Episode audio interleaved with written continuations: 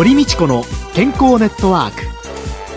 この番組は毎週医療や美容などの専門家をお招きして私たちの健康のために役に立つお話を伺う健康生活応援番組です。エビデンスサプリメントとマヌカハニーで健康な毎日をお届けする「コサナの提供」でお送りします。こんにちは。堀道子です。今週のゲストは、美容ジャーナリストの鍋川貴子さんです。よろしくお願いします。よろしくお願いいたします。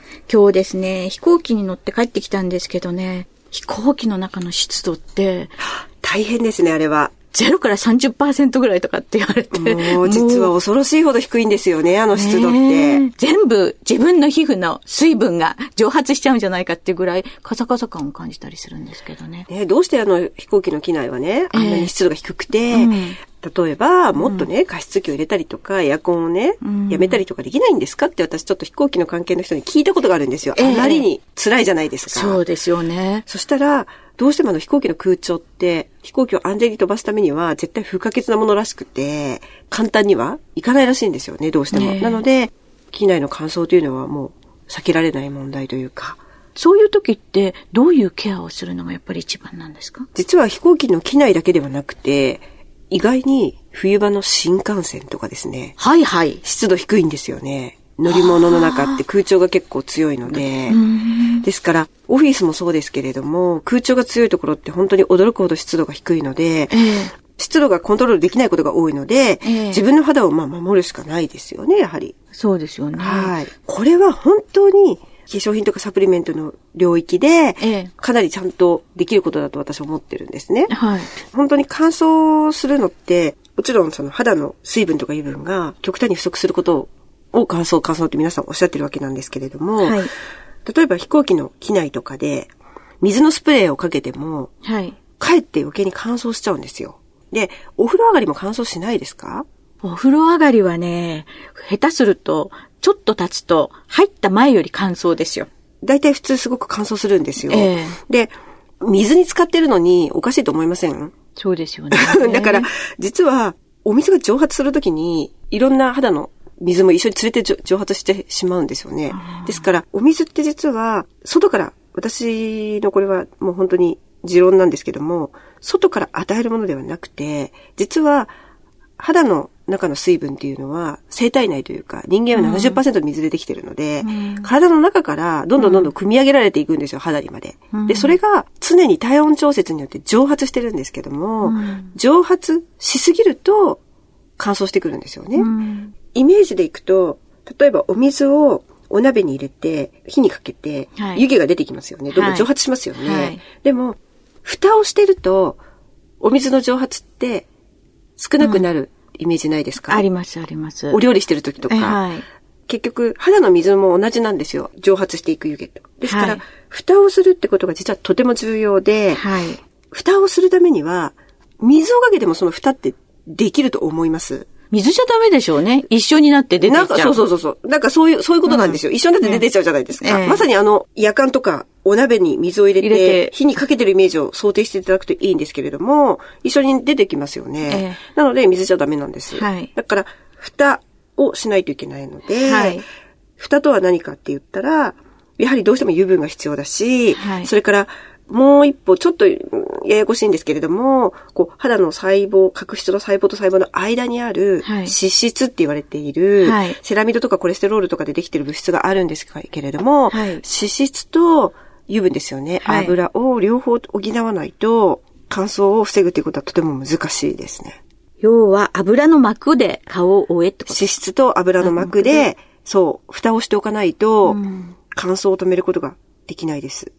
それで考えたら、お風呂に入って、はい石鹸使って、綺麗にその、自分の皮膚の上にある油の膜を落としちゃってるから、お風呂出た後、余計水分蒸発してカサカサになっちゃうんでしょうね。ね、汚れを落とすことも大事なので、じゃあね、顔洗わなくていいかと言ったら決してそんなことではないんですが、ええまず熱いお湯で顔をすすがないことですね。はいはい。熱いお湯で、お風呂に入ったついでに、熱い、あの、シャワーとかで顔を洗ってる人がとても実は多いらしいんですよ。はいあれもすごく乾燥するので、せめて顔だけでもいいので、冷水で洗った方がいいですね。冬でも我慢して。顔は冷水。はい。で、うん熱いお湯の方が汚れ落ちが良かったりするんですよ。はい一瞬。はい。そのぬるま湯で洗いましょうっていうふうはいに、ずっと、あの、言われてきていて、それは確かに汚れ落ちっていう面では、油っぽい方だったりとかですね、ちょっとニキビができやすい方はぬるま湯で洗った方がいいと思うんですが、乾燥する人は冷水の方がいいです。油症の人はぬるま湯。そうなんです。乾燥肌の人は冷水で顔を洗そうなんです。乾燥しないためにですう。ね。はい。まあ、泡を立てて洗顔するもので、例えば2回も3回も洗ってる方はいらっしゃらないとは思うんですが、ええまあ、顔の洗いすぎにも気をつけた方がいいですね。洗いすぎも良くない。良くないと思います。乾燥に限っては特にですね。よくですね、あの、油取り紙をですね、いっぱい持ってて、私なんかも一つ足んないぐらいにいっぱい使うんですけど、あれで乾燥することはないと思うんですけど、あれを取りすぎは大丈夫ですか？でもね、あまりそんなしょっちゅうやらない方がいいと思いますけどね。えやっぱり、皮脂って自分が自前の油なので、ええ。テカテカして見苦しい場合は取った方がいいですけども、ええ。あんまりこう、神経質に何回もやってると、やはり乾燥してくるので、うん。程よいツヤがあるぐらいだったらば、そのままでもいいと思うんですよね。うん。そして、お風呂から出た後は、割と早めに油の膜で覆った方がいいということは、ほったらかさないことですね。はいクリームだとか、いろんなものをつけなさいってことやはり保湿力が高いものをはい。乾燥する場合は特にきちんと保湿をすることが大事なので、はい。化粧水もなるべく乾燥肌用とか、はい。保湿効果が高いというふうに歌ってるものを化粧水も選んでいただいて、きちんとゆっくり肌に浸透させるようにして使うことですよね、化粧水も。で、乳液とか美容液とか、はいあの、その後につけて、まあ、できればちゃんとクリームで蓋をするというか、何個塗るんですか、まあ、3つぐらいは、3ステップぐらいはつけた方がいいと思いますね。乾燥する人は？はい。3ステップ。これちゃんと保湿しないとええ、塗りすぎかなと思うくらいでちょうどいいですね、特に朝は。昼間すごく乾燥してくるじゃないですか。ああ、そっかそっかそっはいかそっか。ですから、朝。はい、うんもうちょっと保湿しすぎかなぐらい、マックスまで保湿するぐらいの気持ちでいないと、絶対に持たないですね、一日。で、その保湿する時の乳液とか化粧水なんかの塗り方ってどうやって塗ればいいんですか？塗り方は、例えば少量をケチケチと指先で擦るように塗らないことですね。思わず笑ってしまいましたね。少量ケチケチ塗ってます。なんか、スポーツクラブとかに行くと、結構少量をすごくそういう風に塗っている方をちょっと見かけたりするので、えあまり良くないんじゃないかなと思るんですよねえ。。はい。やはり、ある程度の量をちゃんとこう手のひらで浸透させるように、ちょっと温めるような感じで押し込むように塗った方がいいと思います。ああいうのってなんていうんですか？あの、コットンかなんかにガーってつけてパタパタパタパタっていうイメージがあるんですけど。あ、化粧水はコットンでつけたい方はつけてもいいと思うんですが、はいそれはもう本当に正解がどっちってわけではないので、ええどちらでつけてもいいと思うんですが、とにかく乳液や美容液、クリームは手のこう、ひらをちゃんと使って、はいこう押し込めるようにちゃんと塗ると、実際に本当にちゃんと浸透が良くなって、保湿効果もちゃんと長く続くっていう、こう実証データもあるんですよ。押し込めるように塗るんじゃない？意外に雑多に塗ってるんですよ。そう。人って。特に顔の中央線を忘れたりとか、手をこういう風にするので、ここを忘れてたりとかですね。ほっぺたの周りでこう、わーっと外に円を描いちゃうから、で、中央が忘れたり。鼻鼻から。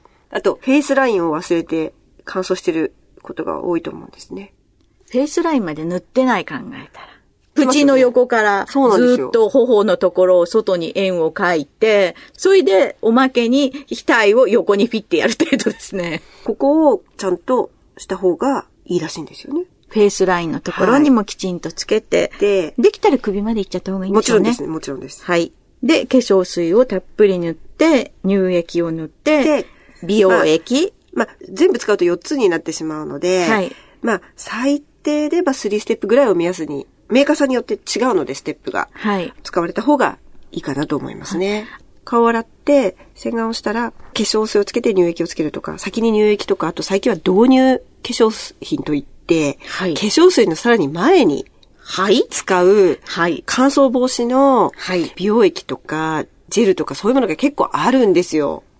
導入って書いてある。導入。はい。導入ものっていうと大体、あの、どこのお店でもわかると思うんですが。ええ。であ、そんなぐらいポピュラーなもんもうなんですか？もう結構ポピュラーです。お店に行けばわかります。ちょっともうついていけなくなっちゃいました。はい。で、私そういうものを化粧水の前に使って、その後に化粧水、美容液とか乳液とかっていうふうに進む場合が多くて、このええ導入物っていうのも、実実は乾燥肌の人に一番実は効果があると思うんですね。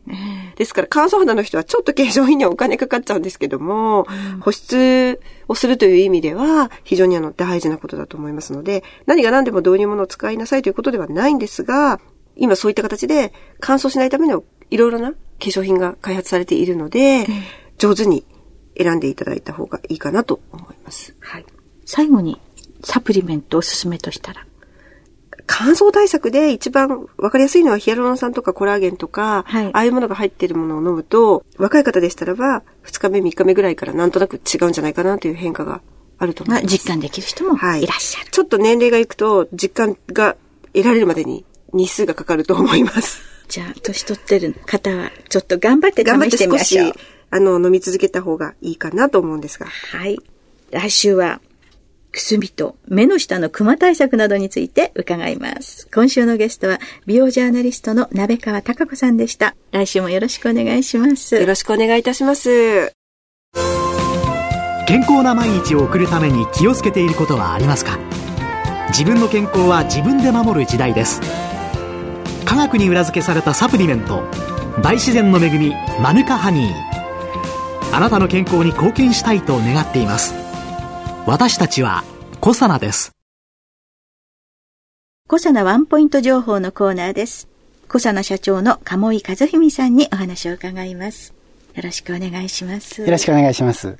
さあ、今日はですね、目の前にマヌカハニーボディローションというのがあるんですけれども、ローションっていうと、普通一般的に女性は液体、水分的なシャビシャビのを浮かべちゃうんですけど、これちょっと違いますよね。そうですね。まあ、日本ではローションというともう化粧水、イコール化粧水なので、はいもう完全に液体のものというイメージがありまして、これ、ちょっとあの、見た感じクリーム、ボディクリームのように見える乳化系のものなんですね。油分も入った乳化物なんですが、見た目の硬さよりは使っていただくと結構ローションというところなんですね。あの、ポンプ式の容器に入っていて、はいギョッと押させていただくと、あ、すっごい伸びがはい。いいですね。少しあの、油分を含んだローションというところの位置になります。まあ、いわゆる乳液っていうんですか、ミルキーローションの少しこう、硬いめの感じというのは、イメージに近いでしょうかね。でも伸び感は乳液に近い感じでしょうかね。はいこれ、塗ってみると、若干ひんやりした感じが。ボディローションという名前の通り、水分がたくさん入っていますので、肌の表面からその水分が少しこう蒸散していく時のええひんやり感というのがあります。はい。お風呂に入りますとね、皮脂膜を全部石鹸とか お湯で洗い流してしまうわけじゃないですか。はいそうするともう水分の蒸発がして余計乾燥肌で、で、ある程度年になってくると足のすねが痒くなったりとか、あと時々あの、ナイロンたわしで体洗っちゃったりする方とか。そうですね。ねえとってもあの乾燥促進してしまうんですよね。ねはい。それとあとあの、ボディシャンプーを使いすぎちゃうとか。はい。なんか固形石鹸使ってる時よりも、なんかボディシャンプーを使ってきた方が乾燥肌がはいすごく多いですね増えてきたっていう。顔だったらもっと困るけど、体でも乾燥していると、そこにいろんなものが入っていって、炎症を起こしたり、お子さんの飛び火だとか、はい。い、ろんなものになるそしね、老人性創用症なんていうのも、ね。こういうのがかなり影響しているので、ご家族全員で使っていただくのに、そうですね。あの、体が痒いという訴えというのは年々増えていると言われていまして、ええ。あの、全体的にやっぱり乾燥傾向にありますので、冬場も夏場も空調が管理されますと、はい。ますます肌が水分をこう、ええ。維持するのが難しい状況になりますと、お話にもありましたけれども。ですので、湯上がり、できるだけ短い時間で、お風呂から上がられて、できるだけ短い時間で塗っていただくというのがいいですね。そうですね。お風呂に入って角質層が十分お風呂のお湯を含んでいる。でそれが蒸発する前にこれで閉じ込める、はいということなんでしょうかね。もう乾燥っていうのは本当にあの水分取りますと10秒、15秒、20秒という勝負で乾燥が始まっていきますので、できるだけ水分を少なくしないようにケアをしてあげるというのは大事なことですので、お風呂のその出たところというんですかね、ええ脱衣所のところに置いといていただいて、その場でつけていただくというのがいいと思います。